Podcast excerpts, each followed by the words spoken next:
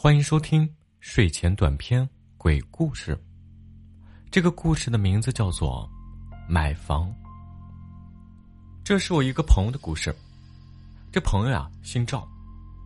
当年他发了笔小财，有那么几十万吧。正好呢，当时也处着一个女朋友，两个人这也到了谈婚论嫁的地步。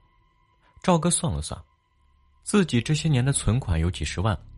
再找老家的父母要一点儿，可以买套房子了。房子的地址呢比较偏僻，是一栋公寓式的住宅。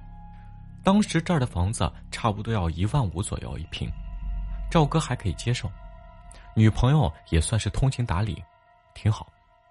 但是这女朋友工作忙，看房子呀主要是赵哥。也别说，他急着买，还真遇到了一个着急卖的。这房主呀，四十来岁的大哥，看起来仪表堂堂。他急着移民，手续啊都办的差不多了。赵哥看到这套房子啊，没有经过中介，是在某一个大型网站上看到的，等于是和房主直接的交涉。第一次去看房，到那儿一看啊，算上自己至少有三拨人，都对房子很感兴趣。赵哥觉得房子很合适。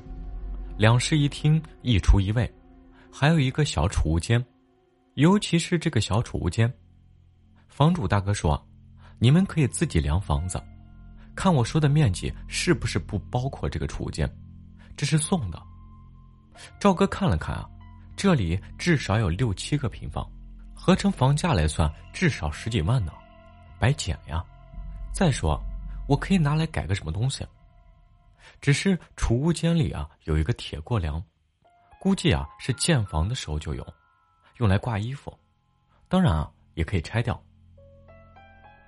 看上房子之后啊，这赵哥就有必须拿下的心，于是密集的约房主出来谈，房主的口才很好，最后呀谈成了，合着一万五千三一平。刚开始的时候，赵哥心里有些担心。因为也没有个中介什么的，直到过户之后，所有的手续都走完了，这赵哥呀，立马就搬了进去。女朋友来看了之后也很满意。可惜的是，他女朋友家在本地，父母呀也不让他过来住，赵哥暂时就自己住呗。可是住进去之后，赵哥的心情越来越沮丧。你说有什么事儿吗？没有。就是一回家心情就不好，还不是那种生气发火，单纯的很抑郁。早上离开家去上班就没事了。赵哥想了想啊，把原因归结为：买这么好的房子，女友不来住，我寂寞。两个多月以来，事情发展的越来越厉害。后来赵哥晚上回家，进门就不愿意动，连刷牙洗脸都觉得烦。要是想起白天有什么不顺的事儿啊，比如早上上班的时候遇到红绿灯比较多，那死的心都有了。有的时候还会难过的哭出来。当然，这也太丢人了。赵哥跟谁都没说。住了这些天，赵哥和邻居们谁也不认识，因为他上班走得早，见过最多的就是一个十来岁的小女孩。周末的时候啊。有时候赵哥约着女友出去玩，早上八点多出门，会看到她在楼道里。赵哥觉得女孩很可爱，有时候跟她打招呼，但是这个小女孩一直躲着他，一度让他以为自己的表情像变态。后来的有一天啊，赵哥在公司吃午饭，他们都是点外卖，外卖来了之后是个别的同事去门口接的。那天这个人是赵哥，赵哥伸手去接，但是没接好，掉了。大家一笑，赵哥啊也不在乎，开个玩笑啊就过去了。可是这晚上回家之后，赵哥是怎么想怎么别扭，想到呀，自己才三十来岁啊，连外卖都接不住，这活着还有什么意思呀？在屋里转，转转悠悠的去到了储物间。一抬头看到了铁过梁，也不知道怎么的，脑袋晕，进屋找了根绳子，很熟练的拴上了绳子，然后呀，很自然的他就要上吊了。万幸的是，他女朋友这天一个同学生病，在附近住院，他和赵哥说好了晚上去看同学，到楼下记不清在哪儿，就给赵哥打了电话。电话这一响呀，把赵哥给惊醒了。走在路上，赵哥把刚刚的事情给女朋友说了，女朋友很是害怕，强烈要求赵哥换个地方住。其实这赵哥心里也心虚，嘴应了几句，然后呀就借坡下驴，就答应了。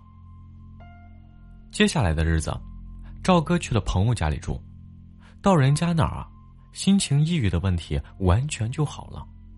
他更加认为啊，房子肯定有毛病，于是想拍个图发到网上问问。一个周末的时候，他回去了，下了电梯，他又看到那个小女孩。心中一动啊，赵哥想，这孩子住在这儿，必然知道这房子有什么毛病，所以过去攀谈。赵哥以为啊，最坏的结果就是小女孩怕他是坏人跑了，没想到女孩在他的追问下，小孩哭了。原来啊，卖他房的大哥就是这小孩的亲爹，他出轨之后，女方想不开，在家里啊就上了吊。就在储物间的铁过梁那儿，小孩他爸不管他，现在姥姥带着。小女孩想她妈妈的时候啊，就会趁着周末补课的空档，来到这儿看看他妈。赵哥挺可怜这孩子的，可是转念一想呀，还是先可怜自己吧。这可是凶宅啊，以后怎么住呀？直到现在啊，这房子一直在中介挂着，一直没有卖出去。倒是他岳父不错，给他掏了个首付，又买了一套房子。所以在这里奉劝大家，以后买二手房的时候，一定要尽可能的去了解一下这个房子之前的住户。好了，这就是今天的故事，感谢您的收听，下期再会。